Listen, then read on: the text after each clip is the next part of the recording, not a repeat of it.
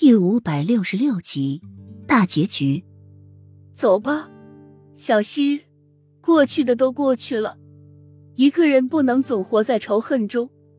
再说，他现在也得到了应有的报应，我们走吧。洛英起声劝着小溪，冤冤相报何时了？齐盛瑞受到的折磨真的已经比他当时多得多了，更何况仇恨在一个心中埋藏久了是会发酵的。快乐一天是活着，仇恨一天是活着，他为什么要选择一直仇恨下去呢？洛英望向齐盛瑞，眼中带着复杂的情绪，眼眸中氤氲着雾气，分不清藏在雾气中的情绪是什么。又没被齐盛瑞杀了，太后得到这个消息，当时就蒙住了。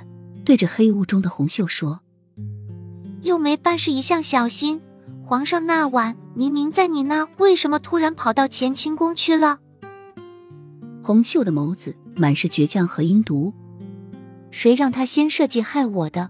我只是想让幼梅失去皇上的宠爱，反正他也没有多大用处了。我怎么会知道皇上会杀了他？红袖说的理直气壮。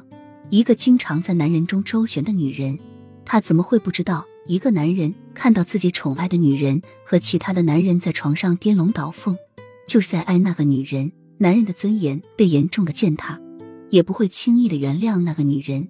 皇上贵为一国之君，身为天子，他怎么可以容忍这样的事情发生？幼梅死是必然的，他早就料到了，所以他才故意让皇上娶乾清宫。他外表是无害。但是内心却比幼梅还要狠毒。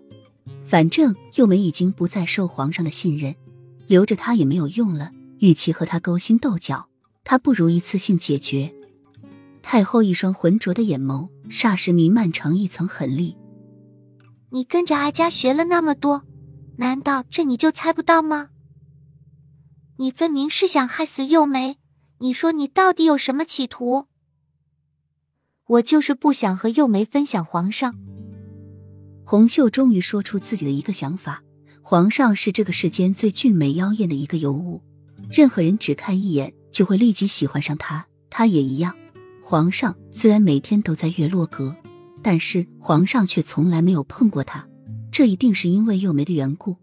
皇上六年中只有幼梅一个女人，虽然皇上如今是不信任幼梅了。